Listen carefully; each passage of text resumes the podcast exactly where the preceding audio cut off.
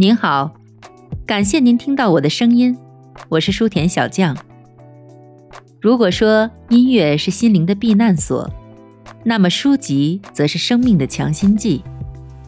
希望我的个人读书频道可以填充您无聊的碎片时间，也希望我的声音能时常陪伴你我在书香文墨之中，润泽生活的枯燥，丰满彼此的余生。第十七章：市场操作经验之谈。成功的投资建立在已有知识和经验的基础之上。我的一位挚友最喜欢讲我身上有第六感的故事。他总是认为我有一种力量，不需要对市场进行分析就能得出结论。他声称。我只是盲目的遵从某种神秘的冲动，就可以在精准的时机从股市脱身。他最拿手的段子是关于一只黑猫的故事。在早餐桌上，这只猫告诉我要抛出手中持有的股票。得到这个讯息之后，我就坐立不安、紧张焦虑，直到我卖掉了每一股做多的股票，才放松下来。事实上，我的确是在行情波动的最高点脱手的，这自然更加强了我这位性格固执的朋友的第六感理论。那时我去华盛顿，想努力说服一些国会议员，让他们相信向我们过度征税是不明智的。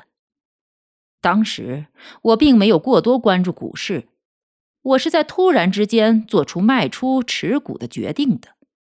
因此，才有了我朋友的那一番夸夸其谈。我承认，有时我确实会有无法遏制的冲动，想要在股市上做某些事情。这与我做空还是做多股票没有关系。我必须跳出市场去考虑问题，只有这样，我才会感到舒服。我认为自己之所以选择卖出，是因为我看到了许多警示信号，或许并没有一个足够清晰或有力的信号可以给出极其明确的理由，让我突然去做自己希望做的事情。也许那就是人们常说的市场行情的灵感。老一辈的交易员们说。詹姆斯·阿尔基恩以及在他之前的其他作手们，培养出了极为出色的对市场的感觉。我承认，通常这些警示信号最终不但证明非常准确，而且时机出现的也恰到好处。但在这个特殊的事件中，没有什么第六感，那只黑猫也与此事无关。我的朋友告诉每一个人，那天早晨我起床后急躁不安。我猜想，如果真是这样的话，实际上这种不安的情绪是由失望造成的。我知道自己没有成功的让国会议员相信我的话。委员会在向华尔街征税问题上与我持有不同的观点。我并非要抗议或者逃避对股市交易征税。而是以一位阅历丰富的作手的名义，建议不能如此不公且不明智的征税。我不希望看到山姆大叔杀鸡取卵。可能是这次失利不仅让我情绪失落，而且让我对这个受到不公开课税的事业感到前途黯然。我会告诉你后面究竟发生了什么事情。在牛市行情开始时，我非常看好钢铁交易和铜业市场，因此认为应当做这两种题材的股票，所以我开始逐步买入。最初买了五百股犹他州铜矿公司，但随后就停手了，因为这只股票表现异常。这只股票并没有表现出它应有的行情，让我说服自己。相信买入是明智之举。我认为它的价格会徘徊在一百一十四。我也开始以几乎同样的价格买入美国钢铁的股票。第一天总共入手了两万股，因为这只股票的表现非常好。美国钢铁的行情持续走好，因此我继续进货，最后一共吸入了七点二万股。但我持有的犹他州铜矿仍然是最初的购买数量，持股也一直没有超过五千股。它的表现并没有给我继续买进的勇气。大家都知道市场形势，我们正处在一波牛市行情之中。我知道大盘会继续上涨，基本行情一片大好。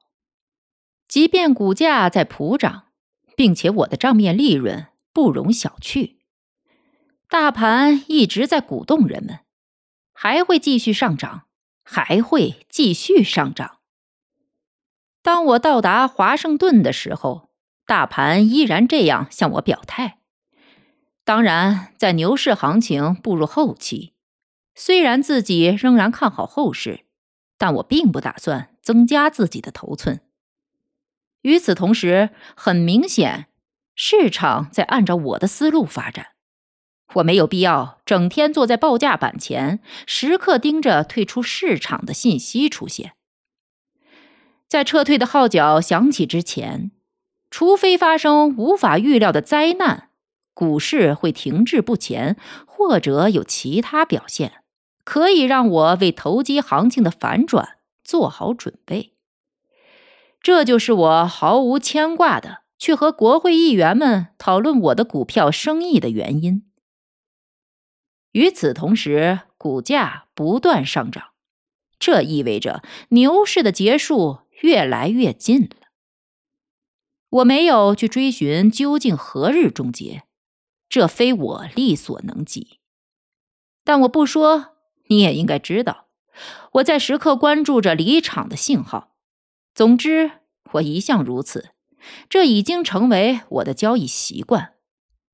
我不能断言这一天何时到来，但我非常怀疑，在我出清离场的前一天，看到高高在上的股价时，自己一定会对惊人的账面利润和庞大的持股数量感到战战兢兢，然后也会想到自己去说服立法者公平明智的对待华尔街，简直是白费力气。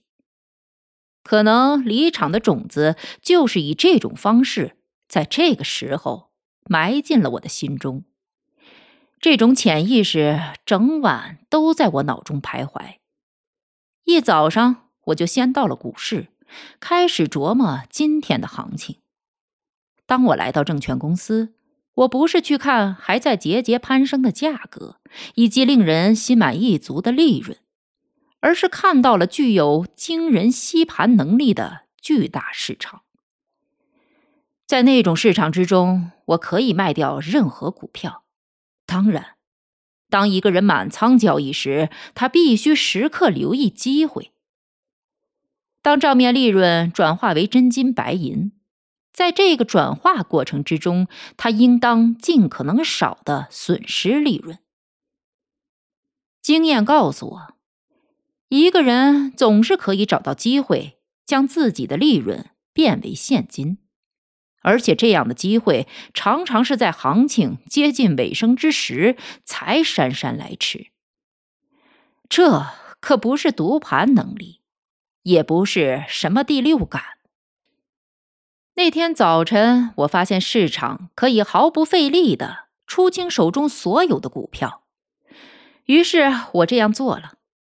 当你出清股票时，抛出五十股和五万股需要同样的智慧和勇气；但市场最萧条的时候，卖出五十股不会打压股价，而卖出任何一只股票的五万股就完全是另一回事儿了。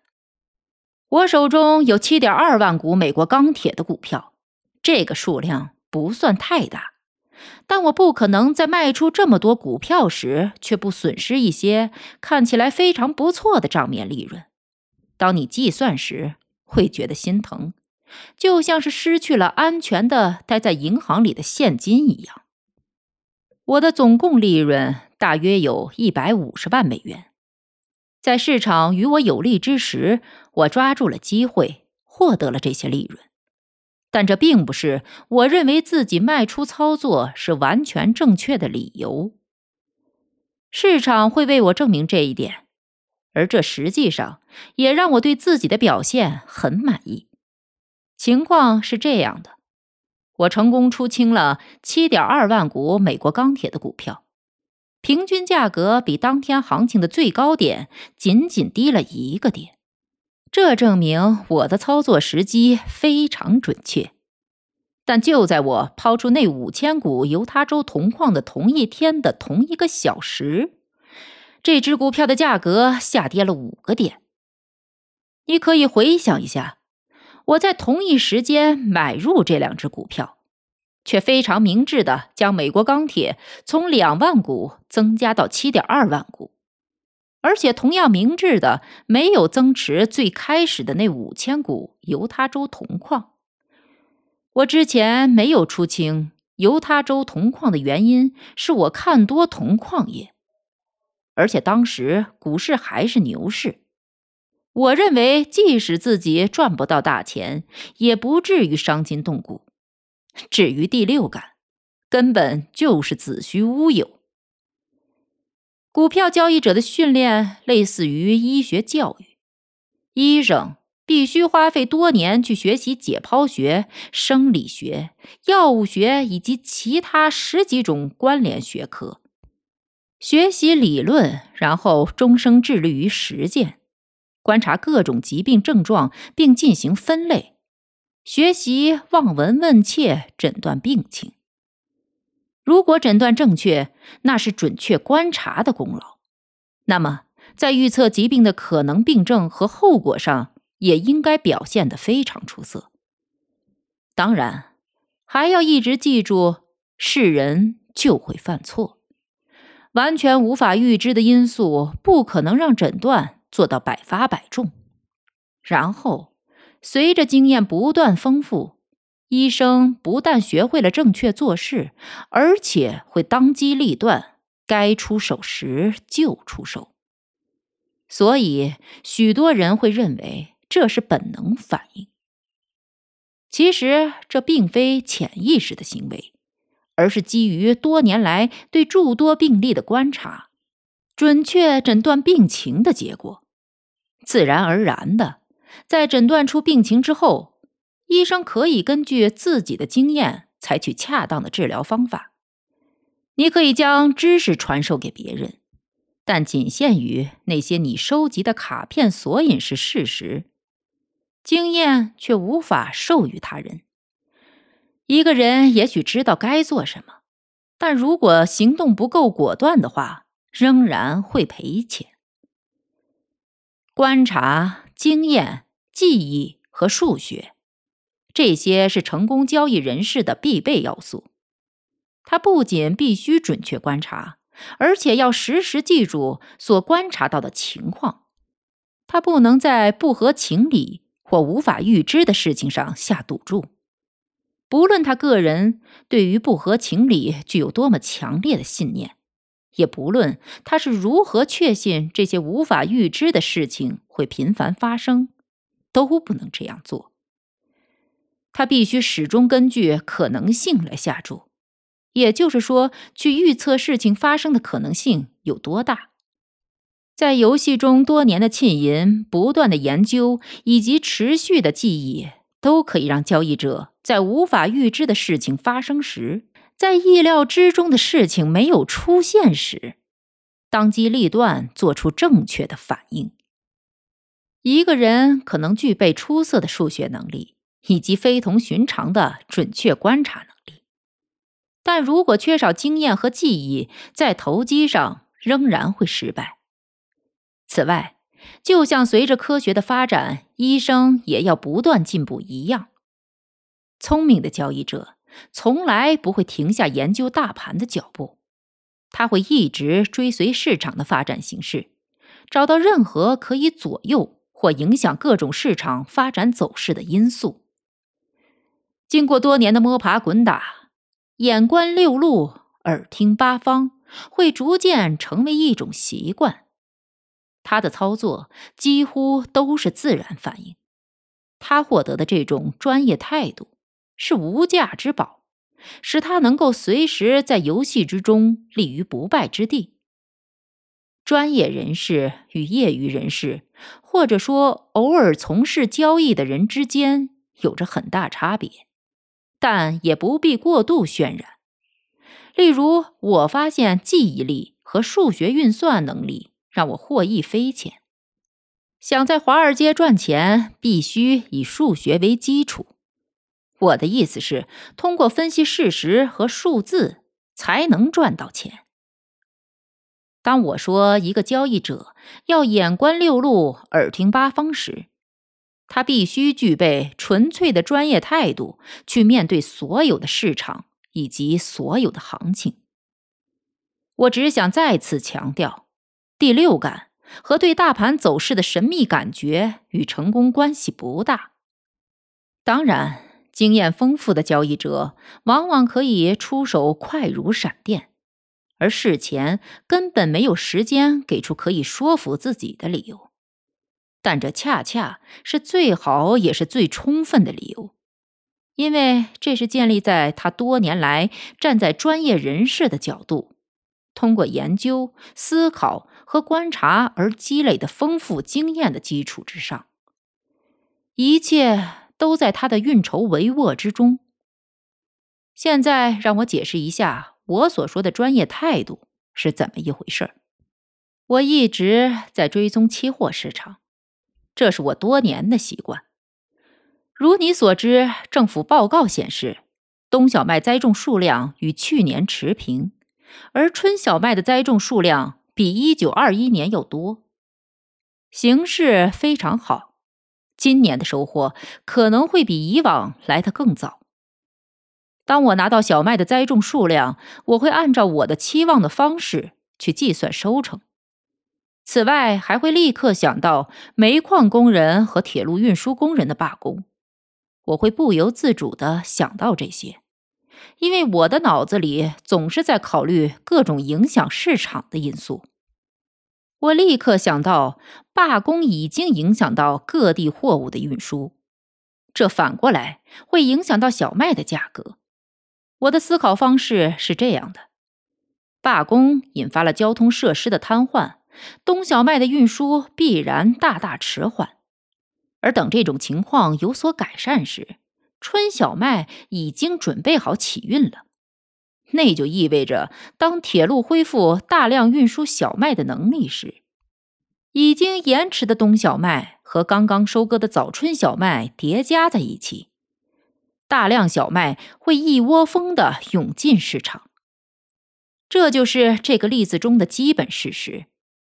对交易者而言，这种可能性显而易见。就像我做到的那样，他们会了解并预见到这些情况，短时间内不会做多小麦。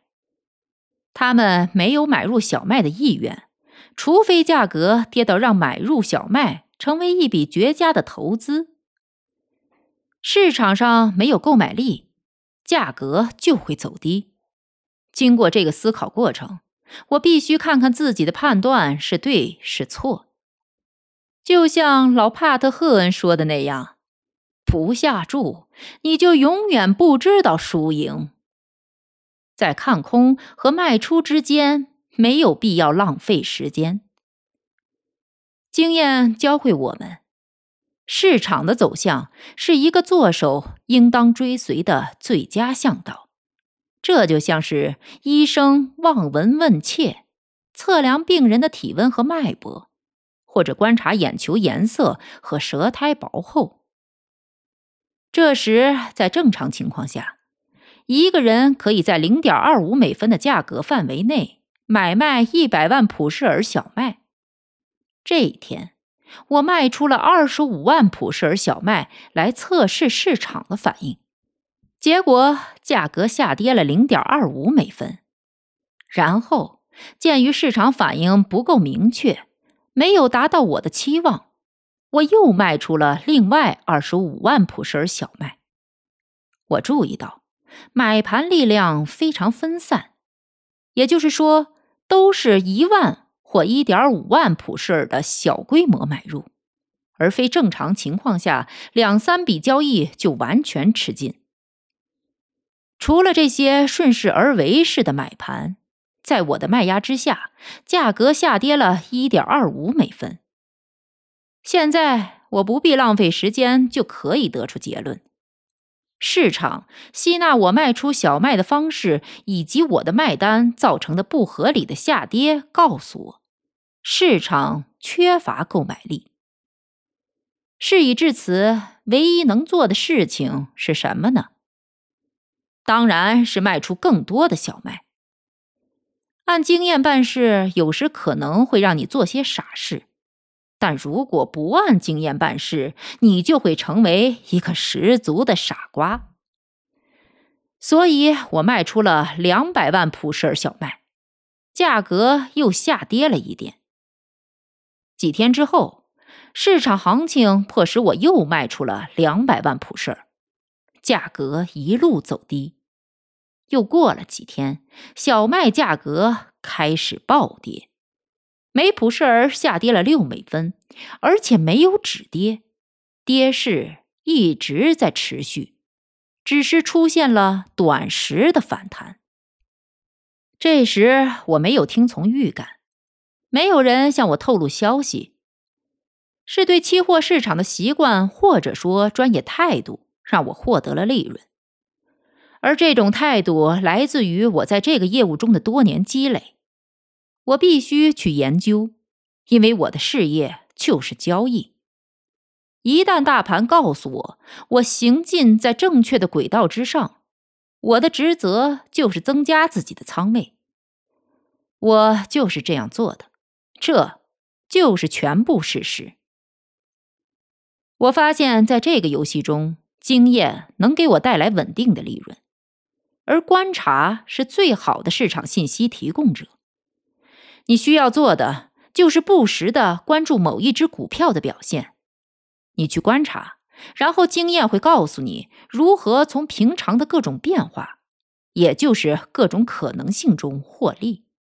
例如，我们知道所有的股票不会一起沿着同一个方向波动，但同一板块的股票却会在牛市中一起上涨。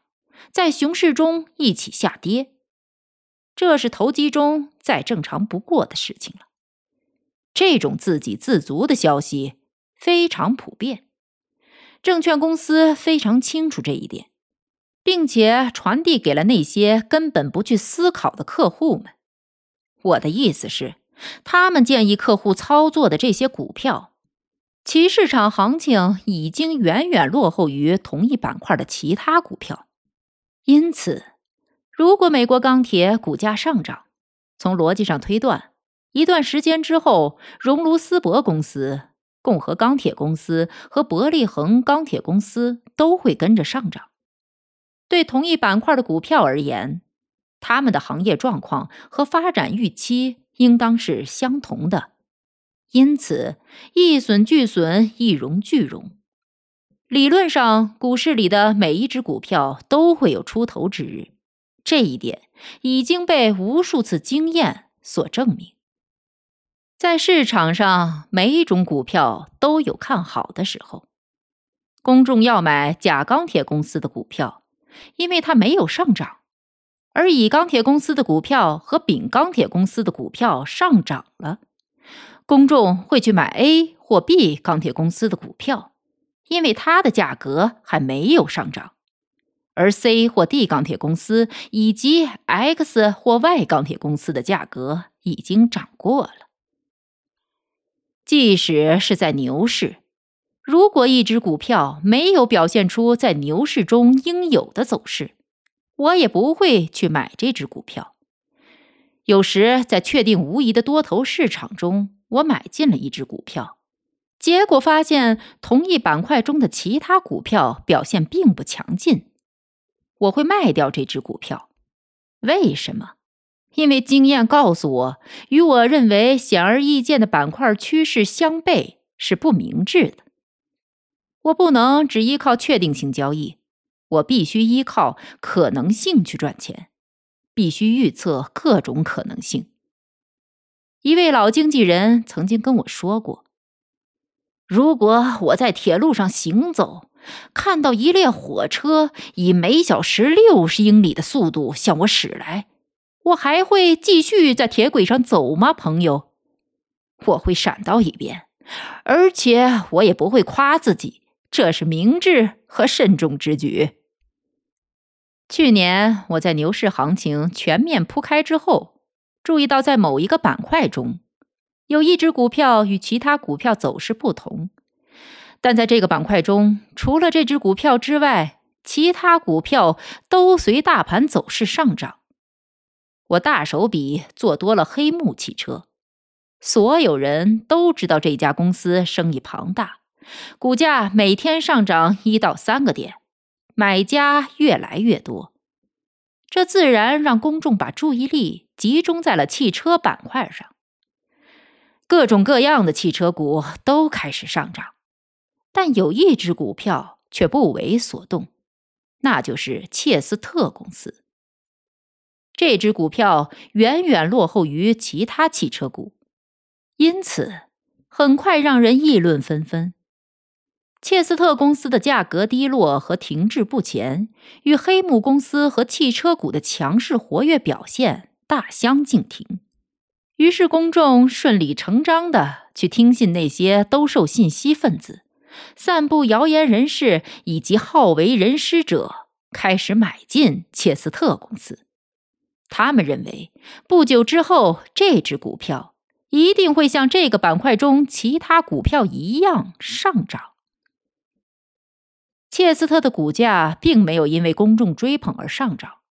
事实上，反而下跌了。在当时的牛市，想拉高这只股票的价格非常容易。想想看，同一板块中的黑木汽车已经成为这波大行情中的领头羊，而我们听到的消息全部都是各种汽车需求大幅上涨、汽车产量屡创纪录的消息。这只股票行情也随之一路。高奏凯歌，因此事情再明显不过。切斯特的内线人士并没有做任何在牛市中所有内幕集团无一例外都会做的事情。没有做这种常规之事，可能有两个原因：或许内线人士没有拉升股价，是他们希望在上涨之前积累更多的股票。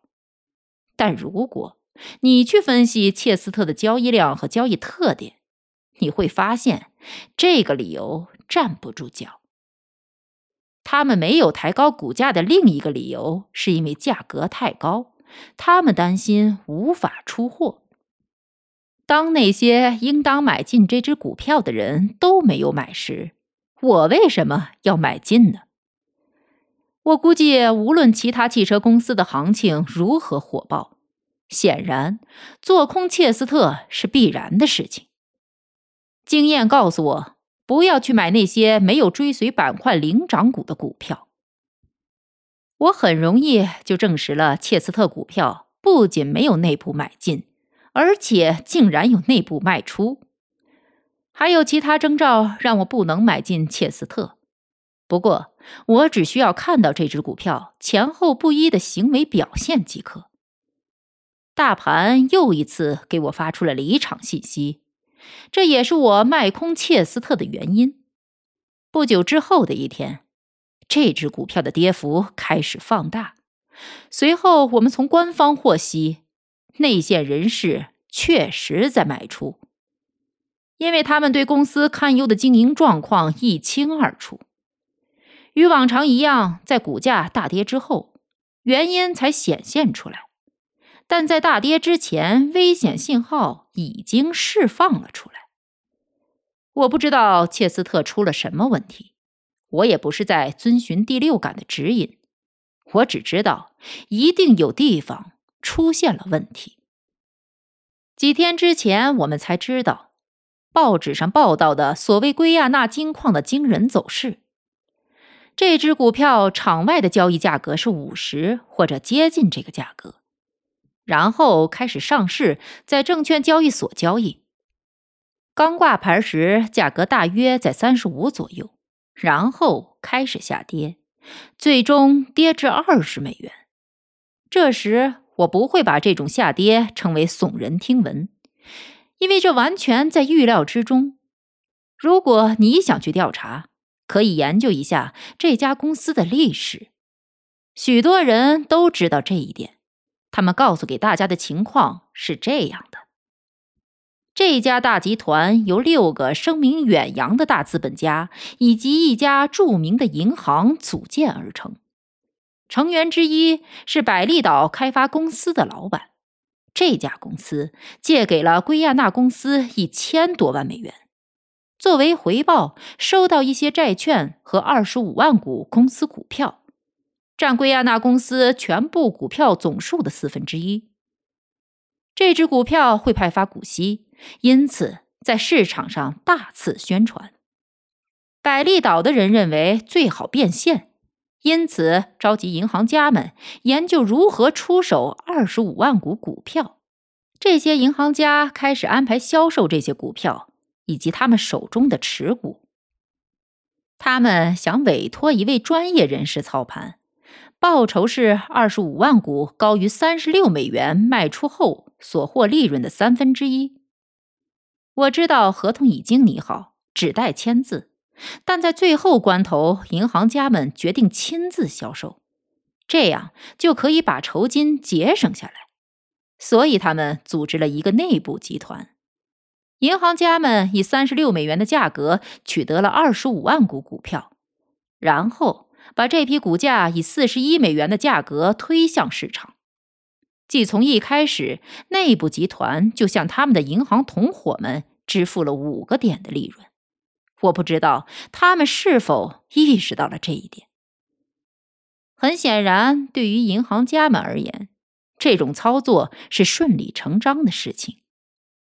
我们进入了多头市场，圭亚那公司所在的板块中的股票均是领涨股。圭亚那公司盈利情况非常好。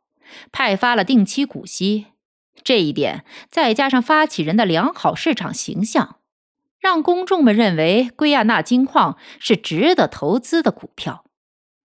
我听说他们把股票一路炒到了高达四十七美元，向公众卖出了四十万股。黄金板块走势强劲，但很快圭亚那金矿股票价格开始下滑，下跌了十个点。如果内线集团继续推销这只股票，也没有什么问题。但很快，华尔街开始有着让人不悦的传言，而且公司资产难以支撑股票发行人的过高预期。下跌的原因自然就显而易见了。但在真相大白之前，我收到了警示信号，开始采取措施测试市场对圭亚那的反应。这只股票的表现几乎和切斯特汽车公司完全相同。我卖出了圭亚那公司的股票，价格就开始下跌。我再卖出，价格会更低。这只股票的表现在重复切斯特的老路，与我记得非常清楚的其他十几种股票的走势也如出一辙。大盘明确无误的告诉我。其中必有蹊跷，有着让内线人士不愿意买进的原因，而这些人非常清楚自己为何不愿意在多头市场中买进自己的股票。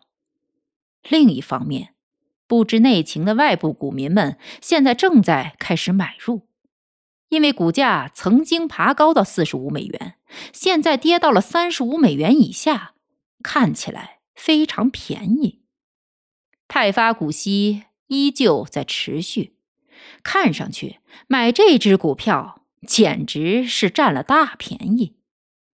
接着，消息放了出来，就像通常的重要市场消息一样，在公众知道之前，我先得到了消息。报道确认这家公司开采出的只是贫瘠的石头，而不是高品质的金矿石。但这只能解释内部人士过早抛售股票的原因。就我自己而言，我并不是根据这个消息才卖空的。按照这只股票的市场表现，之前我一直在放空。我对这只股票的关切与哲理无关。我是一个交易者，因此会去寻找一个信号，内部买入。但这没有发生。我不必知道为什么内部人士在下跌时没有充分考虑买入自己的股票，只知道他们的市场表现中显然不包括炒高股价就够了。这一点足以让我顺理成章的去卖空这只股票。公众买下了差不多五十万股持股。在股票所有权上，唯一可能变化的就是从一伙怀着停止损失的希望而抛出股票的无知的外部人士手里，转到另一群怀揣着发财希望而可能买进的无知的外部人士。我告诉你这个故事，并不是在闲扯公众买进圭亚那公司股票赔了钱，或者我自己做空了这只股票赚到了钱。而是在强调研究板块整体行为趋势的重要性，也是在强调大大小小的能力欠缺的交易者没有从中吸取教训。不仅是在股票市场中，大盘会给你发出警示信号，在期货市场中同样如此。在棉花期货交易中，我有过一个非常有趣儿的经历。当时我看空股市，所以适当的放空股票。与此同时，我抛出了五万包棉花，股票交易赚到了钱，却忽略了棉花交易。我知道的第一件事就是五万包棉花让我亏损了二十五万美元。如我之前所言，我的股票操作非常有趣儿，而且表现出色，所以我不想分心。每当我想到棉花，就告诉自己，我要等到回调时再买。棉花价格可能会有些许回调，但在我决定回补之前，价格会再次反弹回升，而价格比任何时候都要高，所以我决定再等一等。我又回到股票交易，集中精力在这件事情上，最终我出清全部股票，大赚一笔。然后到温泉城度假去了。这是我第一次能够真正放松下来，去处理棉花亏损的问题。这笔交易对我不利，有很多次看起来我可以获利离场。我注意到，每次有人大量抛售，市场就会出现回调，但几乎同时价格就会反弹，并且创下新高。最后。我在温泉城待了几天后，亏损就已经达到了一百万美元，而且上涨趋势没有停止的迹象。我认真思考了自己的所作所为，然后告诉自己，我一定是错了。对我而言，感觉自己犯错和决定退出实际上是同时进行的，因此我开始回补，代价是。亏损约一百万美元。第二天早上，我正在打高尔夫球，什么事情都没想。我已经结束了棉花操作。我犯了错误，我为自己的错误付出了代价，账单还在我口袋里。和此刻的心情一样，我对棉花市场一点兴趣也没有。